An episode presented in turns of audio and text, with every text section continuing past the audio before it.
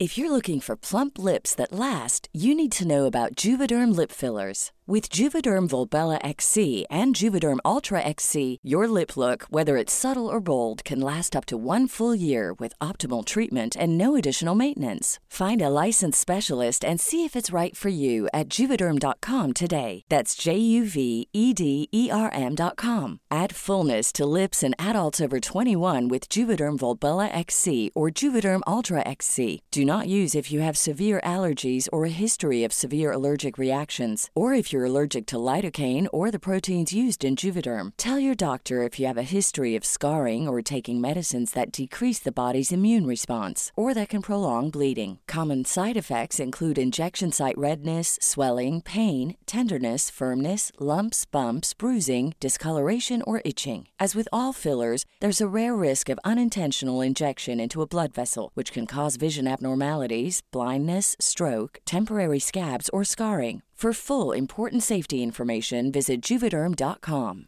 A lot can happen in the next three years. Like a chatbot may be your new best friend. But what won't change? Needing health insurance. United Healthcare Tri Term Medical Plans are available for these changing times. Underwritten by Golden Rule Insurance Company, they offer budget friendly, flexible coverage for people who are in between jobs or missed open enrollment. The plans last nearly three years in some states, with access to a nationwide network of doctors and hospitals. So, for whatever tomorrow brings, United Healthcare Tri Term Medical Plans may be for you. Learn more at uh1.com. I'm Sandra, and I'm just the professional your small business was looking for. But you didn't hire me because you didn't use LinkedIn jobs. LinkedIn has professionals you can't find anywhere else, including those who aren't actively looking for a new job but might be open to the perfect role, like me.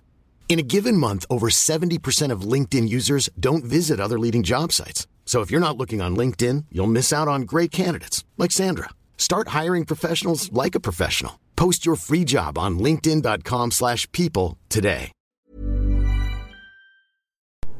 Hello, bienvenidas y bienvenidos a Las Reinas Podcast. Yo soy Larisa y estoy muy contenta y emocionada de traerles historias de reinas reales y honorarias, famosas y no tan famosas. El día de hoy les estaré hablando de una reina honoraria, una reina que triunfó como artista, es de las imágenes más reconocidas y famosas de México. Ella es Frida Kahlo. Ahora, antes de comenzar, ya saben, quiero hacer unas aclaraciones. La primera, no soy historiadora, solamente soy fan.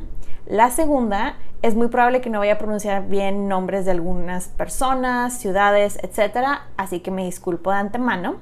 Así que prepárense su bebida, siéntense y acompáñenme mientras les cuento sobre la vida de esta mujer comenzamos. Bueno, de hecho, antes de comenzar, quiero hacer un eh, disclaimer, digamos, una aclaración adicional. Este, y lo hago porque me han contado eh, varias personas de ustedes que sus hijos escuchan los episodios de este podcast y les recomiendo que primero lo escuchen ustedes, ya que voy a hablar de temas que son bastante delicados y pueden ser detonantes este, para muchas personas, así que eh, les pido por favor que usen su discreción. Pero bueno, ahora sí, comenzamos. Pues miren, les cuento también que yo la verdad nunca he sido fan de ella, estrictamente hablando de su arte, pero fue hasta que fui, o mejor dicho, por fin se me hizo este, ir a su casa, a la Casa Azul, su casa que ahora es museo, y puedo decir que ahora entiendo el porqué de su arte y realmente es una cosa impresionante.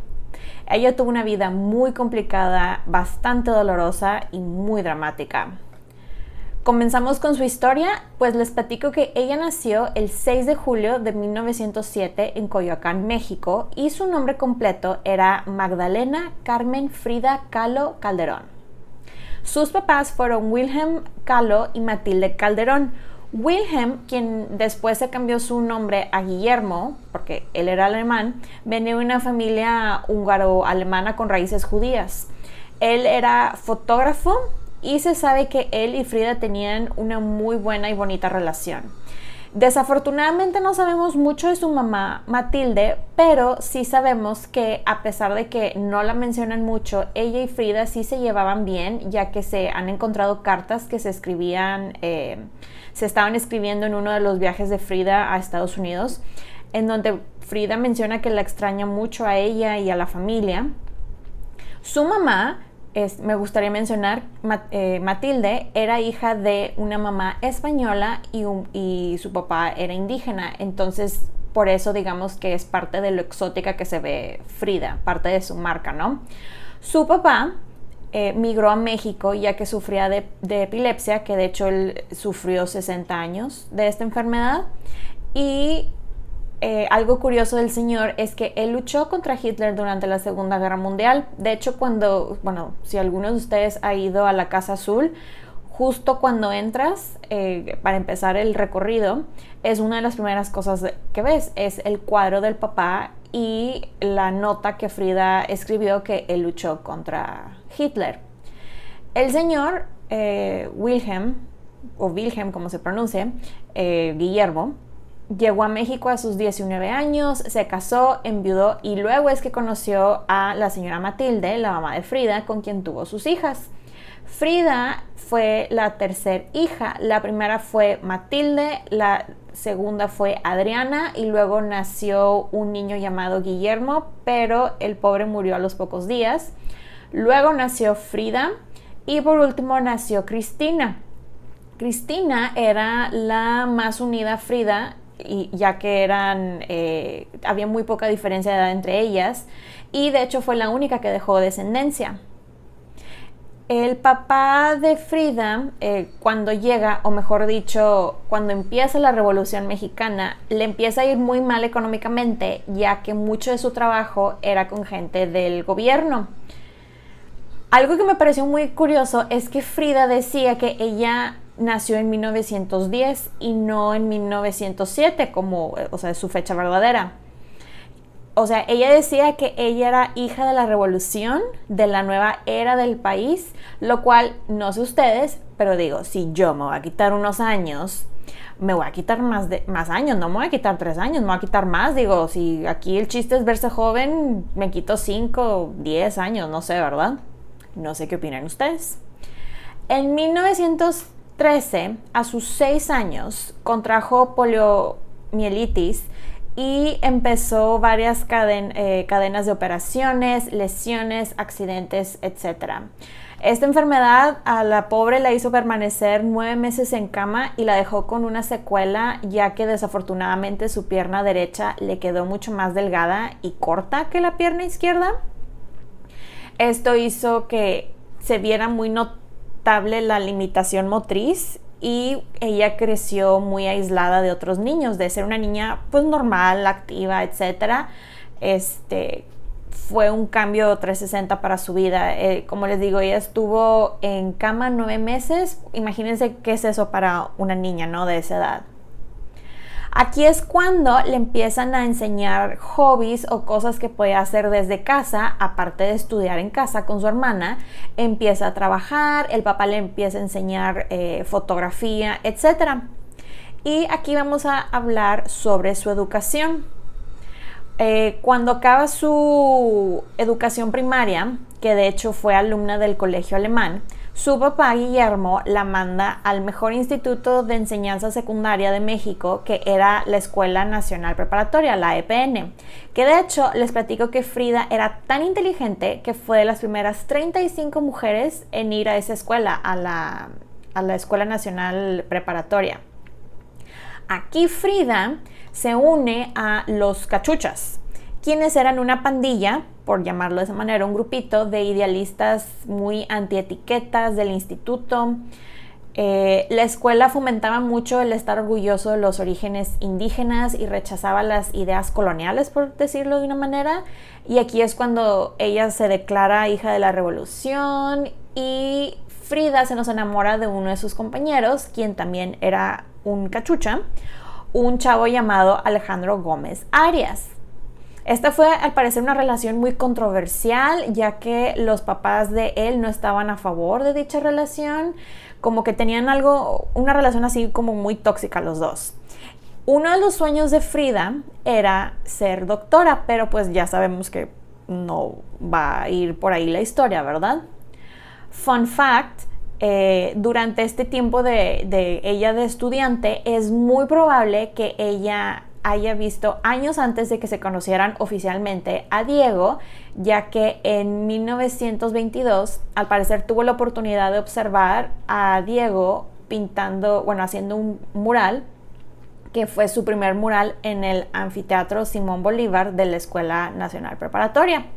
O sea, es muy probable que lo vio trabajar, pero no se sabe nada. O sea, pero digamos que ahí está el registro, ¿no? De que Diego estuvo ahí durante ese tiempo y Frida también. ¿Se conocieron no? No lo sabremos. Este siguiente, esta siguiente sección la llamé El accidente que cambió todo. Eh, el 17 de septiembre de 1925, Frida sufrió un accidente mientras regresaba con su novio Alejandro Gómez Arias de la escuela. Resulta ser que el autobús en el que ellos viajaban se accidentó con un tranvía y, eh, y quedó aplastado contra un muro y destruido. Su columna vertebral quedó fracturada en tres partes sufriendo además de fracturas en la clavícula, tres en el hueso pélvico y en dos costillas. Su pie derecho se dislocó, su hombro derecho se descoyuntó, su pierna derecha se fracturó en 11 partes y un como pasamanos le atravesó de la cadera izquierda y le salió este, por la vagina. A causa de todas estas fracturas, fue operada muchísimas veces, pasó meses en hospitales recuperándose, eh, meses en su casa recuperándose y después de ese accidente tuvo que vivir con corsé o corsets, como los quieran llamar pronunciar, por su espalda. Este fue el momento, el hecho que cambió radicalmente la, la vida de ella. Francamente yo yo sí me sabía a grandes rasgos la historia del accidente que le cambió la vida, pero no sabía a qué magnitud, o sea, cómo había ocurrido. La verdad fue un milagro que para la época sobreviviera. Por los, la ciencia, tecnología, etcétera, pero sobrevivió. Ella, la verdad, pobrecita, vivió en dolor, con dolor el resto de sus días. A veces hasta decía que ella había venido a sufrir al mundo, lo cual honestamente llena de tristeza mi, mi corazón. Este es el momento en la historia en que Frida siente la necesidad de pintar. Digo, no la culpo, tanto tiempo en cama era lo único que realmente podía hacer. Le transforman su cuarto en un taller con un cabellete este, con unos lienzos para que pudiera pintar acostada, tipo se lo ajustaron ahí todo y con un gran espejo en el techo. Empieza a pintarse ella misma y lo hace así sin pudores, sin prejuicios, así como una forma muy natural. Para septiembre de 1926, Frida ya había hecho su primer autorretrato, que de hecho era un regalo para su exnovio eh, Alejandro, con quien tuvo el accidente, que cabe aclarar, Alejandro también este, salió herido del accidente, pero nada que ver sus lesiones con, las de Frida. Al parecer le dio a Alejandro eh, este retrato con el fin de que se acordara de ella y que regresaran, pero pues no fue así. En la parte de atrás ella escribió en alemán, hoy es siempre todavía. Y Alejandro fue así de, ah, ok, gracias Frida, pero no, no vamos a regresar. Después, en 1928, Frida ya está más recuperada y vuelve a contactar a sus amigos de la EPN, quienes ahora pues son universitarios y personas eh, políticamente activas y frecuentaban círculos artísticos. Pues resulta ser que en estos círculos Frida termina conociendo a Julio Antonio Mela, quien era un eh, comunista cubano, y a su esposa, la fotógrafa Tina Modotti. Tina y Frida se hacen amiguis y Tina invitaba a Frida a varias reuniones políticas del Partido Comunista Mexicano. Pues resulta ser que en una de esas reuniones que Tina organizó es donde conoce al que sería el hombre de su vida, su gran amor, o como ella después lo llamó, el segundo gran accidente de su vida, el famoso eh, Diego Rivera, el pintor, muralista y comunista, quien, cabe aclarar, era 21 años mayor que ella, 20, 21 años mayor que ella. Frida nunca, les digo, al parecer nunca había hablado con él, pero un día lo visitó mientras estaba haciendo varios murales en el edificio de la Secretaría de Educación Pública para mostrarle varias de sus obras y él se quedó así de OMG, wow Frida, o sea, estoy demasiado impresionado, tú sigue pintando. Y empieza a ir así seguido a, a la Casa Azul y se convierte así en un visitante bastante frecuente. Después, en 1929 se casan ella de 22 años y él de 42. Y este, digo, a lo largo de, su matrimonio ella sufre de abortos, su sueño era tener un hijo de Diego, pero pues lamentablemente por las secuelas del accidente que sufrió nunca fue posible. La verdad tenían una relación eh, leí un artículo que decía que era amor, aventuras con otras personas, era creatividad, era odio, era todo. Y digo, ellos se divorciaron, se volvieron a casar, o sea, era una relación bastante tóxica, pero pues les funcionaba a ellos, ¿verdad? Voy a hacer una pequeña pausa para hablar sobre su apariencia física. Digo, Creo que todos ya sabemos cómo se ve ella por sus pinturas y sus fotos. Y de hecho la foto que van a ver en la portada del episodio la escogí porque quería que se viera diferente y cuando vi esa foto la verdad me causó mucha paz y mucha serenidad y se ve feliz a diferencia de muchas de sus obras, de sus pinturas que, se ve mucho sufrimiento. Eh, como les decía, quiero hablar específicamente sobre cómo se vestía eh, también como parte de su look, ya que esto realmente se convirtió en su marca, se convirtió en su branding. Y la verdad es parte de la razón por la cual se hizo tan popular y sigue siendo tan popular. Frida, como ya saben por lo que les expliqué de su accidente, eh, por las múltiples lesiones que sufrió, tenía que usar corsets, entonces ella se vestía de, trajes tradicionales mexicanos, específicamente de Oaxaca, los trajes de Tehuana, haciendo honor a sus raíces maternas y porque también era algo así como anticolonialismo. Eran unos largos vestidos de colores y joyería exótica y esto realmente era con el fin de esconder su corset y demás, este, que se lo ponían pues para andar ella de manera funcional. Al parecer a Diego le encantaba y le decía, le pedía que se vistiera así. Y dicen que ella se vestía así porque él se lo pedía, pero déjame les digo que encontraron fotos de ella cuando estaba chiquita, de unos 7 años aproximadamente, y desde ese entonces ella se vestía con esos trajes oaxaqueños.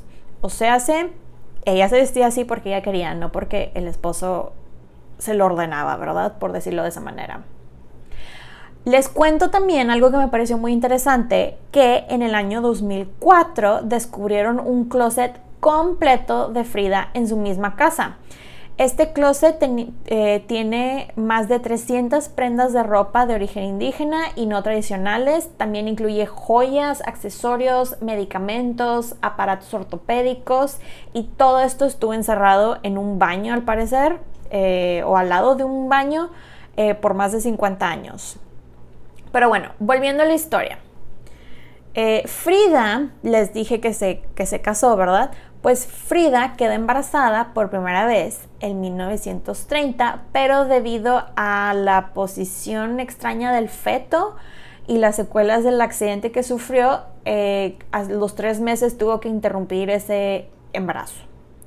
Después las cosas se complican para Frida y Diego, ya que el ambiente político de México para los simpatizantes de la izquierda como ellos, este, se complica durante el gobierno de Plutarco Elías Calles. Le, eh, encargan a Diego murales eh, en Estados Unidos y pues deciden irse. De hecho, él tenía varios eh, encargos de murales que de hecho se los había pedido el, eh, este José Vasconcelos, quien era el ministro de Educación en aquel tiempo, pero con lo del cambio de gobierno este, se, detuvieron eh, esas obras y le ofrecen a Diego las otras comisiones en Estados Unidos y fue de, bueno, está bien, nos vamos. Para este entonces, Diego ya se había hecho muy famoso y tenía muy buena reputación en Estados Unidos. Y como les digo, le ofrecieron trabajo y se mudan a Nueva York en 1931 y al año siguiente se van a Detroit.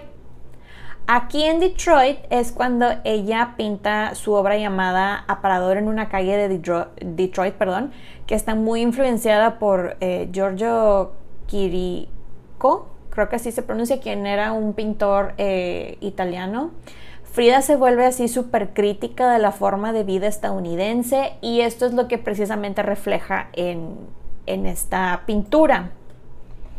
Para, para este punto de la historia, Frida se vuelve a embarazar y decide continuar con el embarazo. De hecho, ella lo habló y lo decide con su amigo, el doctor Leo Eloeser, que y ella escribió lo siguiente dijo, me dijo que, en su opinión, sería mejor conservar al niño que someterme a un aborto, pues, a pesar de mi mala condición física, a la pequeña fractura de pelvis, de la columna, etc., podría tener al niño sin dificultad mediante una cesárea. Lamentablemente, eh, después de las primeras cuatro semanas, el 4 de julio sufre un aborto espontáneo que casi la mata y la dejan hospitalizada por unas semanas. Aquí es cuando, durante su recuperación, ella pinta su eh, autorretrato llamado Aborto en Detroit. Y es una pintura, de verdad, muy triste. Representa, entre muchas cosas, lo frágil y desprotegida que se sentía, el hijo que ella llamaba el pequeño Dieguito, que perdió, la cadera, porque hay unos lo van a ver en el post, pero viene así como una cadera representando las secuelas del accidente, la orquídea que le llevó Diego al hospital y que también representaba la sexualidad, el caracol que simbolizaba la vida, entre tantas cosas. De hecho, Diego cuando vio esta obra dijo las siguientes palabras. Frida empezó a trabajar en una serie de obras maestras sin precedentes en la historia del arte. Pinturas que exaltaban la cualidad femenina de la verdad, la realidad, la crueldad y la pena. Nunca antes una mujer había puesto semejante atormentada poesía sobre la tela como Frida en esta época de Detroit. Palabras de su esposo. Al mes, aproximadamente en agosto, Frida contempla un eclipse solar de hecho, encontré fotos de ella y Diego viendo el eclipse, igual se los voy a incluir en el post. Y esto tuvo un profundo impacto en ella, ya que ella incorporó en sus cuadros el dualismo de la noche y del día, y esto se convirtió en un elemento bastante frecuente y recurrente en sus obras. Total, Frida y Diego se regresan a México en 1933. Eh, ellos, como les digo, tenían una relación muy interesante y a pesar de todos los affairs que tenían, este, digo, Diego le puso el cuerno, tuvo un chorro de affairs con muchas mujeres, pero el problema es que uno de esos tantos affairs que tuvo a lo largo del tiempo fue con su hermana menor, Cristina, quien de hecho él hizo una pintura de ella desnuda. Pero bueno. Frida en este tiempo inicia otras relaciones amorosas, tanto con hombres como mujeres, que continúan el resto de su vida. Dato curioso, Diego era ridículamente celoso sobre los affairs de Frida, pero decía que era un poquito menos celoso cuando Frida se acostaba con mujeres que con hombres. Lo cual digo, ah, mira Diego, o sea, tú haces lo mismo pero te andas quejando. Digo, no sé qué piensan ustedes, ¿verdad? Después, entre los años 1937 y 1939, el político y revolucionario León Trotsky y su esposa llegan a México, eh, llegan exiliados y se quedan en la casa de Frida en Coyoacán. Aquí es cuando el affair entre Frida y León comienza. Al parecer aprovechaban el hecho de que la esposa de, Trotsky no hablaba inglés y se escribían notas de amores y las escondían así de que en los libros y cuánta cosa. Según ellos fueron muy discretos, pero ella se dio cuenta de todo, se unieron los puntitos y le dio un ultimátum eh, al esposo, pero Frida es la que termina diciéndole em, bye bye a Trotsky. Después él de hecho le envía y envía cartas para ver si retomaban su relación, pero ella la verdad nunca le respondió. Fue así como, no, está bien, o sea, estuvo divertido, pero ya no, bye. Al poco tiempo terminan asesinando a Trotsky y a Frida de hecho la arrestan y la acusan del asesinato. Bueno, la acusan mejor dicho de ser cómplice del asesinato, pero después digo, investigaron y se dieron cuenta que era inocente y la liberaron. Frida y Diego se terminan separando y divorciando en 1939. Frida se regresa temporalmente a su casa en Coyoacán, la Casa Azul. Eh, fue un tiempo muy triste y muy depresivo para ella, en donde empezó a tomar bastante para lidiar con pues, el sufrimiento físico que tenía y también el psicológico. Ese mismo año ella expuso en París en la Galería eh, Renon et Colea gracias a André Breton. Y si no saben quién es, él fue un escritor, un poeta, un ensayista y, un teórico del surrealismo que básicamente fue el fundador y principal exponente del surrealismo. De hecho, este, André decía que las obras de Frida eran surrealistas, a lo cual ella siempre decía, y, leo su, su quote, creían que yo era surrealista, pero no lo era. Yo nunca pinté mis sueños, pinté mi propia realidad. Ese mismo año, Frida terminó un autorretrato donde reflejaba sus dos personalidades. Este cuadro se llama Las dos Fridas. En este cuadro, ella asimilaba la crisis marital a través de la separación este, de Frida en el traje de Tehuana, que era la Frida favorita de Diego, y la otra Frida, la de las raíces europeas, la que existió antes de que se encontrara con él. Los dos corazones de las mujeres están conectados uno al otro por una vena, la parte europea rechaza eh, a Frida como amenaza y pierde la sangre, y algo que me pareció muy interesante, que es uno de los fun facts de este episodio, es que en este viaje a París, Frida conoce al famosísimo pintor español Picasso. Y, y este es un super y, aquí es cuando Frida aparece en la portada de Vogue Francia. No sé ustedes, pero qué cool, la verdad, qué cool. Y sin ser modelo, ¿eh? Y talla cero. Luego, continuando con la historia de que se separaron, este, Frida y Diego, ellos eh, pues compartían el mismo círculo social, la verdad, y en junio del año siguiente, en 1940, Diego viaja a, eh, a San Francisco y Frida se encuentra este, en septiembre de ese año allá con él. En dos meses deciden volver a casarse digo, esta vez ya tenían como unas sus condiciones, ¿no? De que esta vez iban a vivir juntos, iban a compartir los gastos, a seguir con su colaboración artística, aunque ya no iban a tener una relación sexual per se.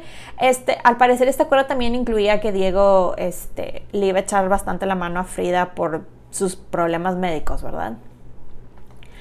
Su reconocimiento y fama fue aumentando y aumentando. De hecho, hizo varias exposiciones en varios museos de diferentes países y ciudades, como por ejemplo el Museo de Arte Moderno en Nueva York, en el Instituto de Arte Contemporáneo de Boston y el Museo de Arte en, de, perdón, Filadelfia.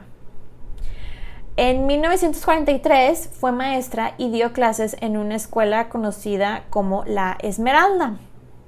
Y de ese año no sabemos mucho de ella como hasta siete años después, ya que en 1950 Frida tuvo que ser hospitalizada y la pobre se quedó en el hospital un año. Luego volvemos a saber de ella, ah, pero hasta 1953, eh, ya que en México hubo una exposición individual. Esta exposición fue en la Galería de Arte Contemporáneo. Frida para ese año, la verdad, estaba muy mal de salud y sus doctores le dijeron, no, Frida, no vas, entiende. Pero ella llegó a la exposición en una ambulancia, acostada en una camilla. La camilla la agarraron, la colocaron en el centro de la galería de arte y ahí estuvo Frida tomando, cantando y hasta contando chistes toda la tarde. Ese mismo año, debido a una infección de gangrena, eh, a Frida le tienen que amputar la pierna, eh, una de sus piernas por debajo de la rodilla y esto la hizo volver a caer en una depresión terrible y aquí es cuando hace varios intentos de suicidio. Durante este tiempo, Frida se ponía a escribir poemas en sus diarios que desafortunadamente la mayoría hablaban del sufrimiento y del dolor que sentía. Hasta escribía sobre sus intentos suicidas y que lo único que la retenía era no faltarle a Diego. El 19 de abril de 1954 fue internada por un intento de suicidio y en menos de un mes, el 6 de mayo, volvió a recaer y fue internada nuevamente por otro intento de suicidio. A pesar del dolor y la terrible depresión que ella sentía, ella llega en su silla de ruedas y participa el 2 de julio de ese año junto a Diego su esposo y a Juan O'Gorman eh, en una manifestación de protesta contra la intervención estadounidense en Guatemala. En su casa eh, de Coyacán, la famosa Casa Azul, que como ya saben, eh, ahora es museo, se exhibe su último cuadro, que es una pintura en óleo que muestra varios cortes de sandías en tonos muy vivos y uno de esos trozos y a un lado está la firma que dice Viva la vida. Este cuadro lo pintó eh, ocho días antes de morir. El segundo fun fact de este episodio es para los fans de Coldplay. No sé, fans de Coldplay, si les suena el título Viva la vida, pero les cuento que Chris Martin, el vocalista de la banda Coldplay, en el año 2007 fue a la Casa Azul y quedó súper impresionado con esa pintura y por el hecho este, que fue la última pintura y escribió y lanzaron la canción Viva la vida al año siguiente. El video musical de hecho emula la textura, por decirlo de esa manera, de un óleo que puede establecer la relación tanto con la pintura de Frida, al igual que con la obra de Eugène Delacroix, que se llama La libertad guiando al pueblo que de hecho esa, La libertad guiando al pueblo, es la portada del, del álbum. Y llegamos al final de este episodio ya que el 13 de julio de 1954 fallece Frida a sus 47 años a causa de una bronconeumonía. Ella fue velada en el Palacio de Bellas Artes eh, de la Ciudad de México y de hecho se cubrió su féretro con la bandera del Partido Comunista Mexicano, algo que causó una crítica tremenda con la prensa nacional. Su cuerpo fue cremado y sus cenizas se guardan eh, todavía en la Casa Azul en Coyoacán, que como les digo es el actual museo. Fue el lugar que la vio nacer y crecer. Diego años después escribió las siguientes palabras en su autobiografía. El 13 de julio de 1954 fue el día más trágico de mi vida. Perdí a mi querida Frida para siempre.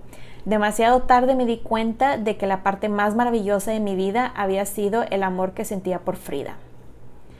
Su legado, la moda, su figura ha inspirado a grandes artistas y firmas de diseñadores, eh, por ejemplo, como Jean-Paul Gaultier, eh, Reese, Des Garçons, Ricardo Tisci, entre otros tantos. Y obviamente su legado más grande ha sido el arte.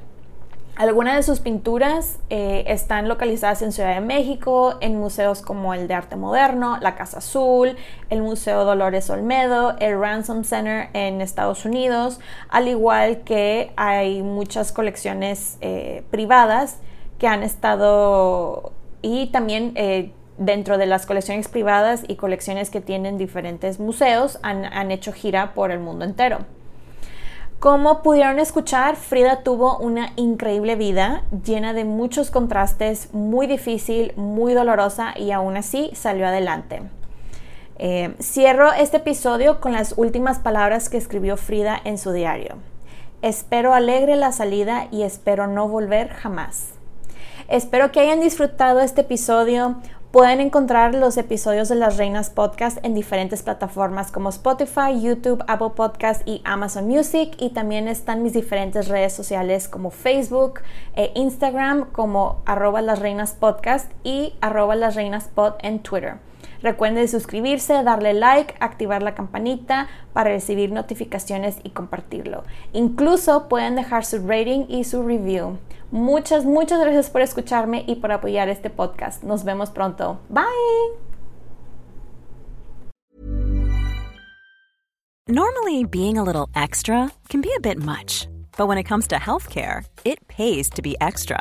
And United Healthcare makes it easy with Health Protector Guard fixed indemnity insurance plans. Underwritten by Golden Rule Insurance Company, they supplement your primary plan, helping you manage out of pocket costs without the usual requirements and restrictions like deductibles and enrollment periods. So when it comes to covering your medical bills, you can feel good about being a little extra. Visit uh1.com to find the Health Protector Guard plan for you. Hey, folks, I'm Mark Marin from the WTF Podcast, and this episode is brought to you by Kleenex Ultra Soft Tissues your ally to help tackle your allergy symptoms this season. I love the change of seasons, but nobody loves pollen and all those other things floating in the air that make you sneeze during this nice weather. Kleenex Ultra Soft tissues are hypoallergenic and allergist approved. So fight back against watery eyes and runny noses without worrying about irritating your skin. For this allergy season, grab Kleenex and face allergies head on.